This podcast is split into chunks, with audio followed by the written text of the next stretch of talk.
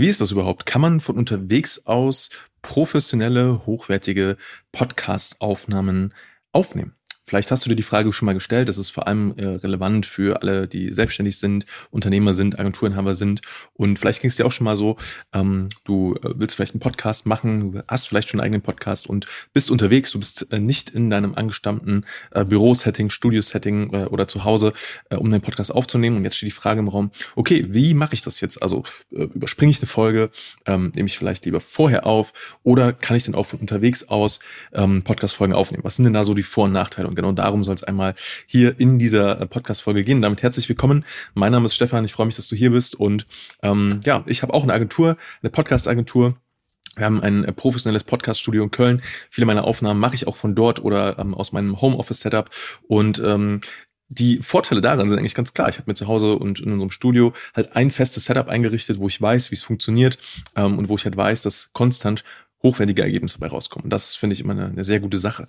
Ähm, gleichzeitig ist es nun manchmal so, wie zum Beispiel bei mir auch gerade. Ich bin gerade unterwegs ähm, mit meiner Partnerin, mit unserem Sohn. Wir sind gerade ähm, auf Fuerteventura äh, für ein paar Wochen, arbeiten von hier, machen ein bisschen Urlaub, äh, so eine Mischung. Und jetzt hat sich mir die Frage gestellt, okay, wie mache ich das jetzt? Also äh, idealerweise, wenn ich jetzt neue Podcast-Folgen veröffentlichen will, weil da gibt es ein paar Optionen. Option eins wäre, ich pausiere den Podcast und äh, veröffentliche dann nichts und sage, okay, der Podcast ist in der Pause ist eine Option, ähm, gerade wenn du die Qualität nicht unbedingt sicherstellen kannst. Ja, also wenn du nicht weißt, ähm, wie vor Ort dann vielleicht die Gegebenheiten sind, ähm, könnte man darüber nachdenken zu pausieren. Das Problem daran ist, was ich leider auch schon ähm, häufig festgestellt habe, ist, wenn du einmal eine Pause machst mit dem Podcast, mh, verlierst du so Momentum. Also einmal ähm, ist das schade für deine Hörer und Hörerinnen, die sich vielleicht ähm, ja immer jede Woche auf deinen Podcast, auf deine neuen Folgen freuen und sich das auch schon angewöhnt haben. Hey, äh, jeden Mittwoch oder jeden Donnerstag oder jeden Dienstag kommt eine neue Folge von dir raus und das auch schon so in ihren Tagesablauf, in ihren Wochenrhythmus eingebaut haben. Für die ist das natürlich schade.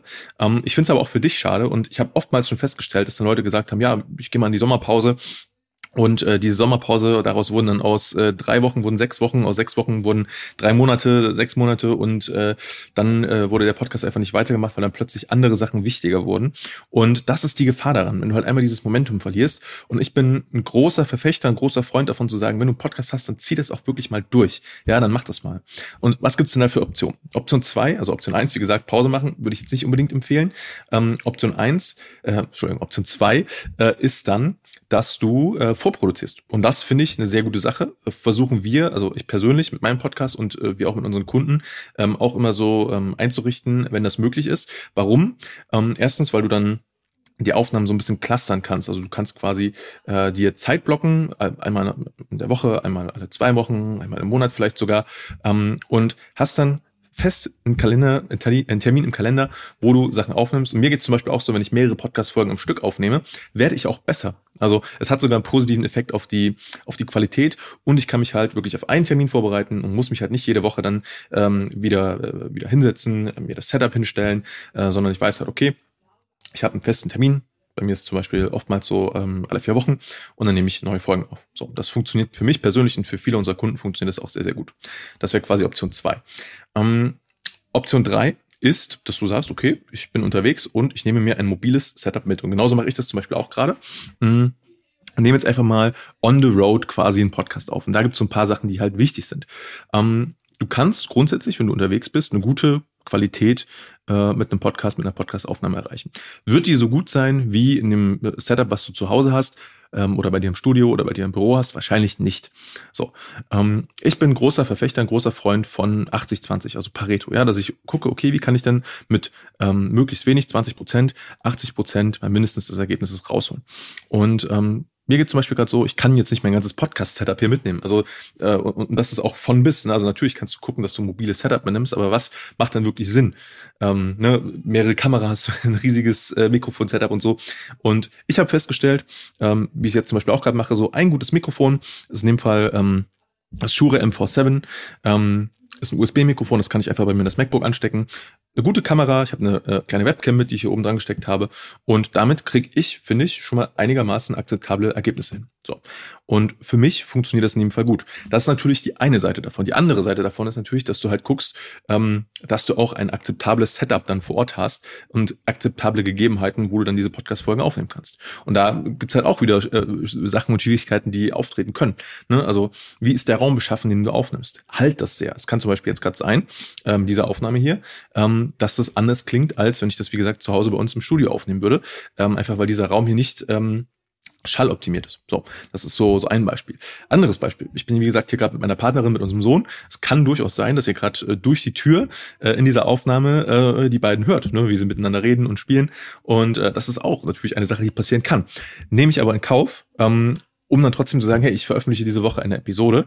Und ähm, da ist auch der Punkt, natürlich die Ausgangsqualität von der Aufnahme sollte halt möglichst hochwertig sein, weil wenn die schlecht ist, kannst du hinterher auch nicht mehr viel retten.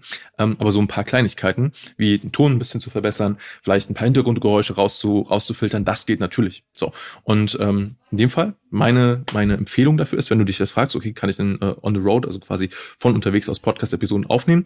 Es hat ein paar ähm, Haken, sage ich mal, die du, die du wissen solltest, beachten solltest. Du solltest dich nicht nur darauf ähm, verlassen. Das heißt, äh, um zusammenzufassen, was ich dir empfehlen würde, ist, wenn möglich, produziere Podcast-Folgen vor. Ähm, gerade wenn du weißt, dass du mal unterwegs bist, dass du vielleicht im Urlaub bist, das ist wesentlich, wesentlich besser, als äh, zum Beispiel eine Pause zu machen, aus meiner Erfahrung raus. Ähm, Nummer eins, vorproduzieren. Und äh, Nummer zwei, ähm, dann kannst du ja trotzdem dein, dein Podcast-Equipment, also ganz ehrlich, ich habe immer eigentlich dieses Mikrofon dabei, auch für Calls und so, und fast immer auch diese Kamera dabei, ähm, weil ich sowieso brauche. Und wenn ich dann unterwegs bin und gerade Inspiration habe und gerade Bock habe, eine Folge aufzunehmen, dann haue ich gerade eine Folge raus.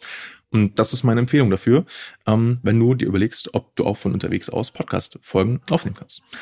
Ich freue mich, äh, dass du dieses Video, diesen Podcast hier bis zum Ende dir angeschaut hast. Und ähm, wenn du Unterstützung möchtest, ne, egal ob das ist bei einem äh, mobilen Setup, wenn du auch überlegst, von unterwegs aus ähm, Podcast aufzunehmen, generell, wenn du deinen Podcast vermarkten, an den Start bringen möchtest oder möchtest, dass du noch mehr Leute erreichst, ähm, technisches Setup, alle möglichen Fragen, kontaktiere uns gern unter www.stefanschimming.com und mein Team und ich melden uns dann bei dir und äh, ja, freuen, freuen uns, äh, dich dabei zu unterstützen, mit deinem Podcast erfolgreich zu werden. Und äh, in diesem Sinne wünsche ich dir ähm, alles, alles Gute und ich freue mich, äh, bald von dir zu hören.